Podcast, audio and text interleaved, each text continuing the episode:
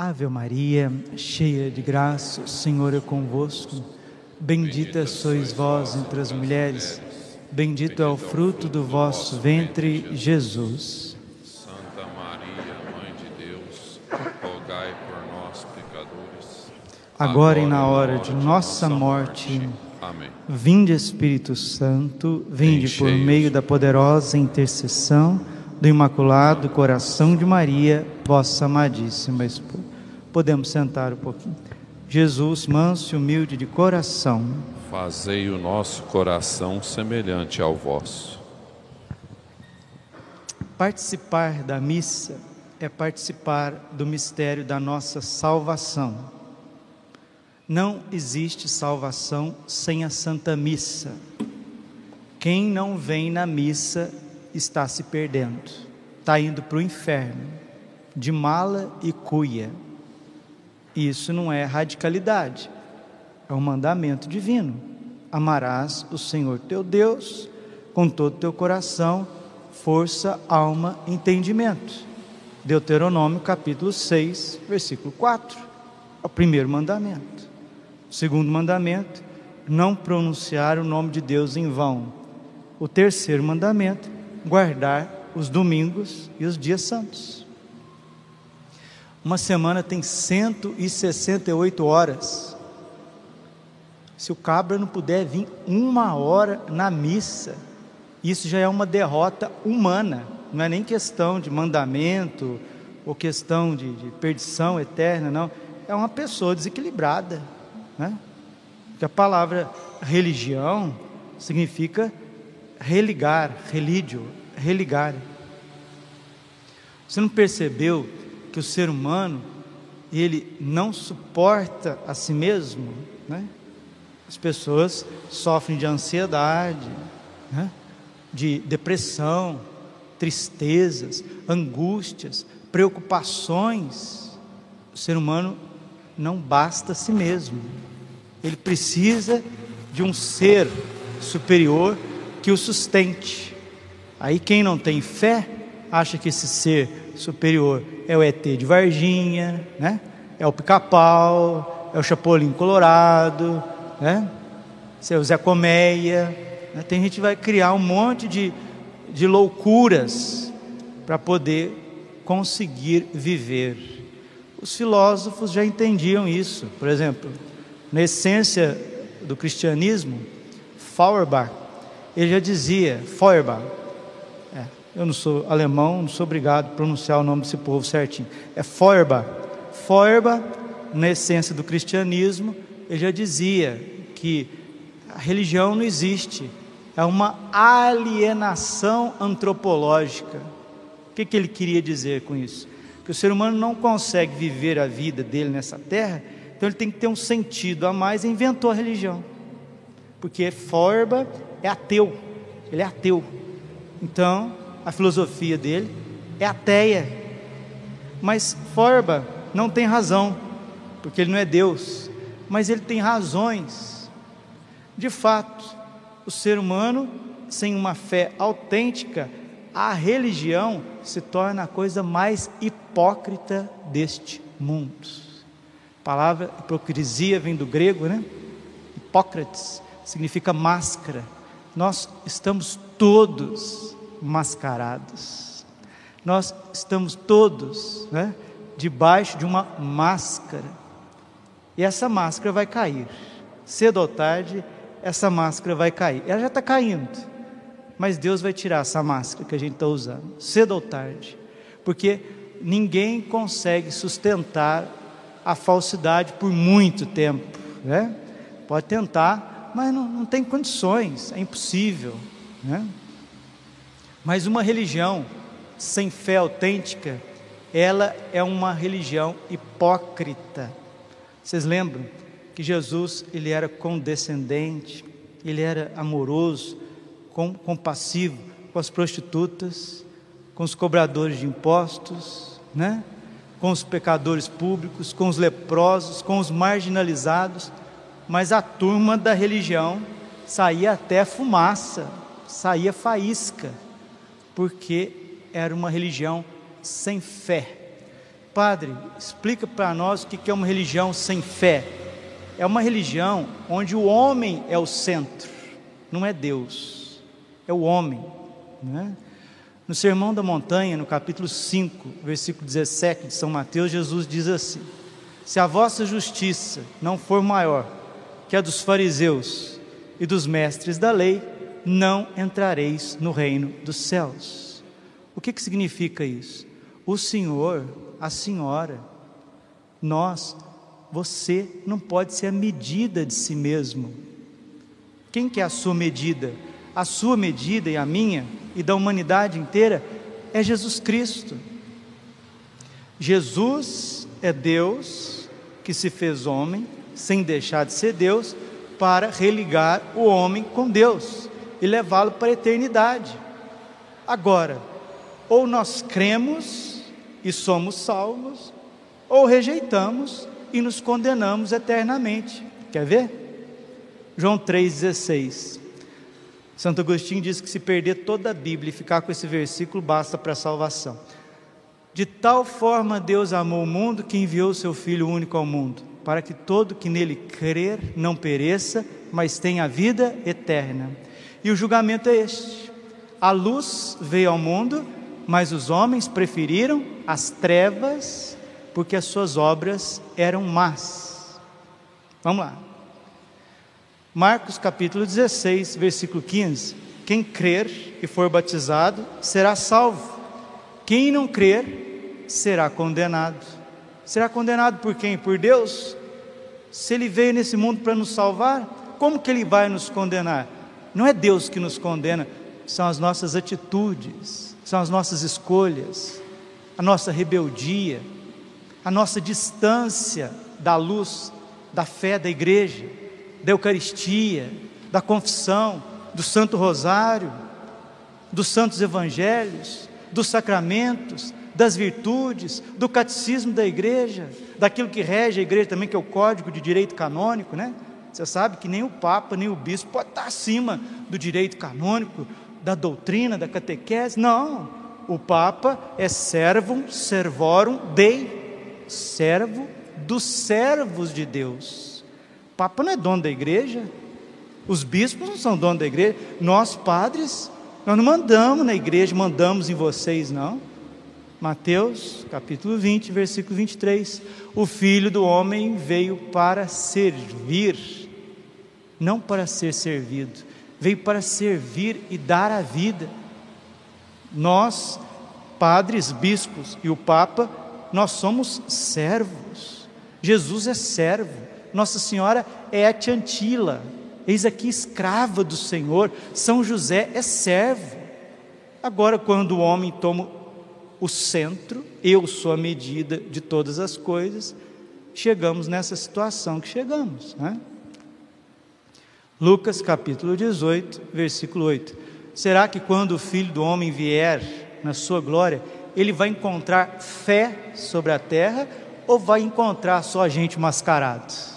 Hã? O que, que é fé? Fé católica. Abacuque 2,20. O meu justo viverá pela fé. Hebreus 11, 6. Sem fé é impossível agradar a Deus. Hebreus 11, 1. A fé é o fundamento da esperança, a certeza a respeito daquilo que não se vê. Quem está pregando aqui? Não é o Padre Braulio, é Jesus Cristo, é o Espírito Santo. Se Deus te desse uma visão, você ia ver o fogo do Espírito Santo sair na minha boca. Se Deus te desse uma visão daqui 15 minutos, você ia ver Jesus dizendo: Isto é o meu corpo, este é o cálice do meu sangue. A igreja católica não é um montoado de pedras, de castiçais, de, de vitrais, não. O templo físico só foi construído, o primeiro templo físico, né? A Basílica Santa Maria Maior, depois São João de Latrão, no século IV. Os cristãos ficaram 300 anos celebrando em catacumbas.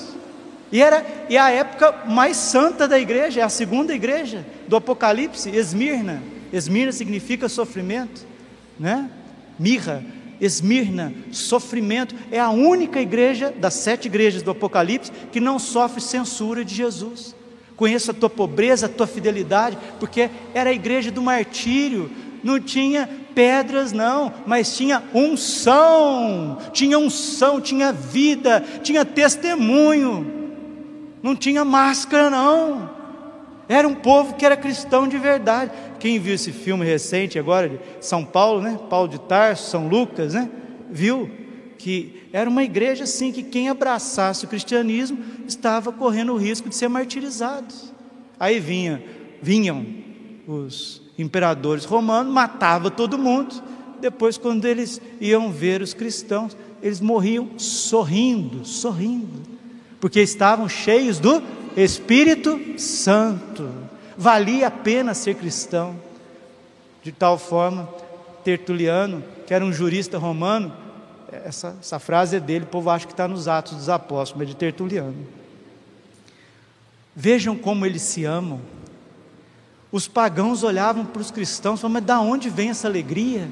Da onde vem esse júbilo? Da onde vem essa coragem? Eles se amam, eles se ajudam uns aos outros, eles celebram a Eucaristia, eles anunciam a palavra, eles vão aos confins da terra levar o Evangelho. Qual que é o mandamento do Senhor? João 13, 34. Amai-vos uns aos outros, como eu vos tenho amado. E se a gente amar, eu gosto dessa, esse ensinamento Nossa Senhora de Medigore. Um dia a Miriana viu Nossa Senhora e falou assim: Mãe, como que a senhora é tão bonita? Ficou assim, boca aberta com a beleza de Nossa Senhora em Medigore. Nossa Senhora parece 40 anos em Medigore. E ela fala de 10 segredos os dez segredos de Medigore, vai vir para corrigir tudo, entendeu? E vai ser um atrás do outro. Aí vai cair máscara por máscara. As máscaras cairão daqui para frente. Pode ter certeza. Mas, enfim, lá em Medigore, o ar de Medigore é diferente, porque o povo reza o terço, reza o rosário, adora o Santíssimo. Eles fazem jejuns nas quartas e sextas, eles leem a Bíblia a felicidade, o equilíbrio interior, a alegria, ela está muito mais dentro do que fora. E aí a Miriana falou: Mãe, como que a senhora é tão bonita? Eu gosto disso. Aí Nossa Senhora disse assim: Amem meus filhos, amem uns aos outros e vocês ficarão bonitos assim como eu. O amor nos deixa bonitos, bonito por dentro, né? Mas quem que vai amar o próximo se não amar Deus primeiro? Né? João capítulo 14, versículo 15: Todo aquele que me ama, guarda os meus mandamentos. Padre, o senhor falou de muita coisa, mas o senhor não falou do evangelho de hoje, que é as bodas de Caná? Tudo bem. A Bíblia, ela foi escrita entre dois casamentos. O casamento de Adão e Eva, né, que Deus pediu para que Adão e Eva se unissem, fossem fecundos, se multiplicassem, né? está em Gênesis 2:24. Por isso o homem deixará o seu pai e sua mãe e unirá a sua mulher e os dois serão como uma só carne. É um matrimônio, mas é um matrimônio natural, natural, é uma união natural. Aqui nós estamos numa união sacramental. Esse vinho novo é uma graça que Deus derrama pela intercessão da Virgem Maria, para que o homem e a mulher recebam um auxílio maior. Padre, o senhor está negando que Jesus transformou 600 litros de água em vinho puro? Não, de jeito nenhum. A transformação da água em vinho, ela ocorreu de fato. Jesus é Deus, ele faz o milagre que ele quiser, mas também tem a interpretação pessoal, moral, que a Bíblia ela é lida em quatro sentidos: literal, cristológico, moral e anagógico. Tá. Literal é aquilo que aconteceu. Cristológico, tudo aponta para Cristo. Esse vinho vai ser Eucaristia, vai ser o vinho novo, meu sangue. Tomai todos e comei, Mateus 26, 26. Tomai todos e bebei. Este é o cálice do meu sangue. Então tem a dimensão cristológica Cristo é o vinho novo que vem trazer alegria para a nossa vida, que vem trazer é, sentido para a nossa vida, que vem dar sentido para a nossa fé, mas também tem interpretação pessoal. moral, se você quer dizer. É o sacramento, é a família. E tem um apontamento também para o fim dos tempos, porque em João, né? João, que é o Apocalipse de São João, capítulo 21, versículo 9, o anjo chama São João e diz: Vem aqui que eu vou te mostrar a esposa, a noiva, a esposa do cordeiro, a Jerusalém celeste. E ela vem descendo do céu. Casamento de Adão e Eva, casamento em Caná, casamento no Apocalipse. A Bíblia é feita entre casamentos. Ela é escrita diante de um casamento, de um matrimônio. Mas o que é um matrimônio? Não é um amor doado, um amor maior? E a primeira leitura não está falando que Deus vai desposar cada um de nós como um jovem desposa uma donzela? Esse amor esponsal, é isso. Existe um amor natural, existe um amor de interesse e existe um amor total. Alguém termina a homilia para não estender muito.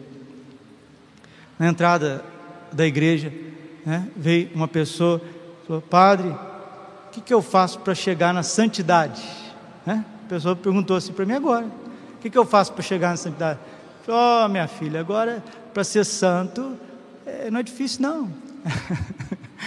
é só fazer o que Deus quer e fazer e querer o que Deus faz fazer o que Deus quer e querer o que Deus faz. Esse ensinamento não é meu, não, é de Santo Afonso Maria de Ligório. Fazer o que Deus quer, observar os mandamentos, são dez, e querer o que Deus faz. Está chovendo? Não reclama da chuva. Deus está fazendo a chuva. Está calor? Não reclama do calor. Está cansado? Para de reclamar cansaço está em tal lugar, aceita a situação, abraça a cruz da tua vida e valoriza. Se nós não valorizarmos o corpo e o sangue de nosso Senhor Jesus Cristo, jamais seremos santos. O beato José Lamano, que era sobrinho de São José Cafasso, dirigido espiritual de São João Bosco, ele diz assim: que buscar a santidade sem a Virgem Maria é a mesma coisa de querer voar sem asas. João 2,5: Fazei tudo o que ele vos disser. Aqui no Evangelho, nós estamos vendo Nossa Senhora pedindo para os servos ir lá levar os barris, né, as talhas, para que Deus faça a graça. Em Fátima, ela apareceu pedindo o terço todos os dias. Você quer ser santo? reze o texto todos os dias, ou melhor, reze o rosário todos os dias. O Padre Pio dizia que o rosário é a arma daqueles que querem a vitória sobre todas as batalhas. E a irmã Lúcia, em Fátima, ela disse que depois que Nossa Senhora recomendou o rosário, não tem problema pessoal, social, na ordem temporal e espiritual que não encontre a solução. O Papa São João Paulo II dizia que é a escola na qual ele aprende a contemplar o rosto, a face eucarística de Cristo. São José Maria Escrivá dizia: Bendita monotonia de Ave Marias que purifica a monotonia dos meus pecados. São João Maria Vianney dizia que São Bernardo de Claraval convertia as multidões muito mais pelas Ave Marias que rezava do que pelos belos sermões que pronunciava. Santa Teresinha do Menino Jesus dizia que o rosário é a oração que fermenta o mundo. E um dia Satanás, diante de um exorcismo de São Domingo de Gusmão, ele foi obrigado a dizer: aqueles que rezam o rosário, foi o demônio que disse, jamais perecerão no inferno. Vamos rezar o rosário, fazer, fazei tudo que ele vos disser.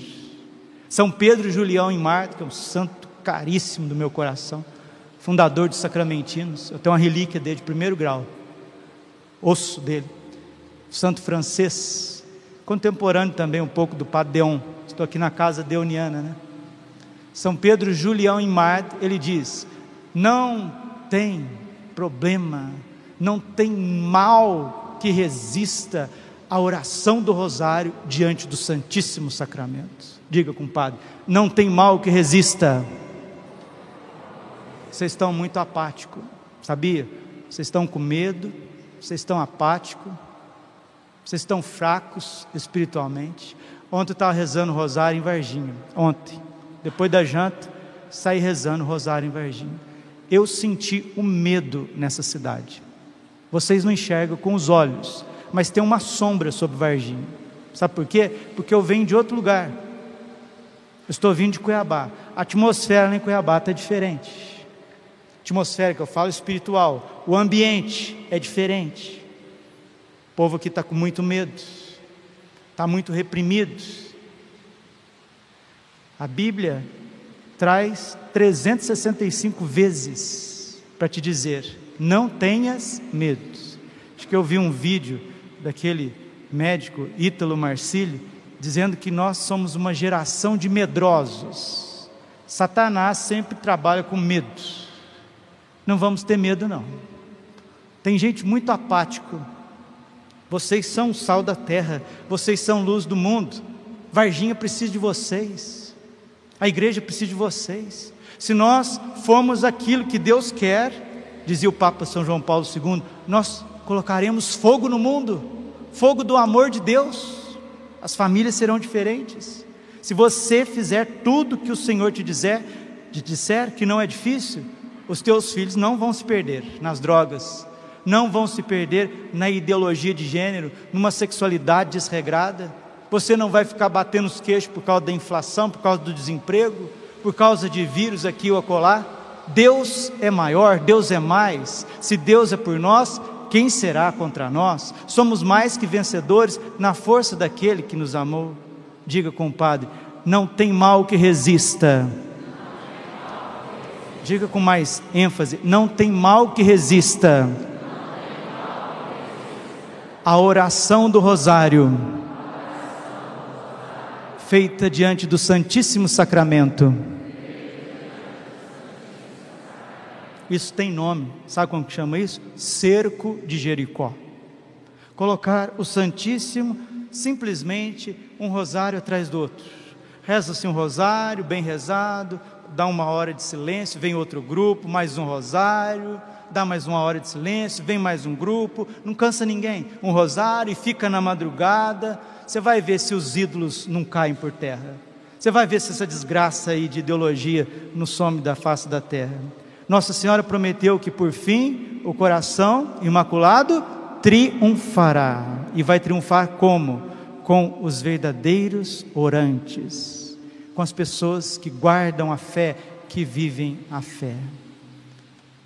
Que esta água parada da minha vida da sua vida seja transformada num vinho novo, saboroso, cheio de confiança, cheio de misericórdia, cheio de, de entusiasmo, nós vamos celebrar a Santa Missa. Nós estamos celebrando a Santa Missa. Vamos consagrar o pão e o vinho no corpo e no sangue de Jesus. Quem que vai receber o corpo e o sangue de Jesus? Aqueles que estão em estado de graça, porque quem comunga em pecado, comunga a própria condenação. 1 Coríntios capítulo 11, versículo 27. Isso está no Catecismo da Igreja, no parágrafo 1385 ninguém, ninguém tem direito de comungar em pecado. Se você quiser comungar em pecado, você está assinando a sua condenação. O Sínodo dos Bispos de 2006, Sacramento Caritatis, no número 16, reafirma aquilo que está no Catecismo e na Palavra de Deus.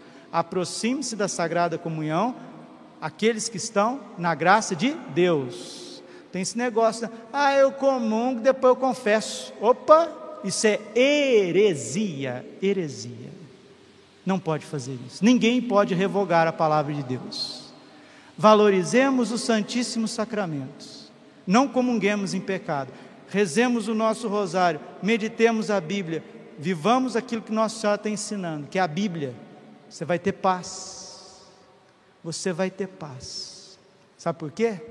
que na guerra, sabe quem que é a primeira vítima? A verdade. Numa guerra, a primeira vítima é a verdade. e nós estamos em guerra. Quem que é a verdade? Jesus Cristo no Santíssimo Sacramento. Ele está sendo vítima, vítima de quem não trata com amor, de quem não trata com carinho, de quem comunga em pecados. Se os católicos comungassem na graça de Deus, rezassem o cenáculo em família, ai meu Deus do céu. Tá bom. Para o bom entendedor, meia palavra basta. Glória ao Pai, ao Filho e ao Espírito Santo, como era no princípio, agora e sempre. Coração imaculado de Maria, confiança, saúde, vitória.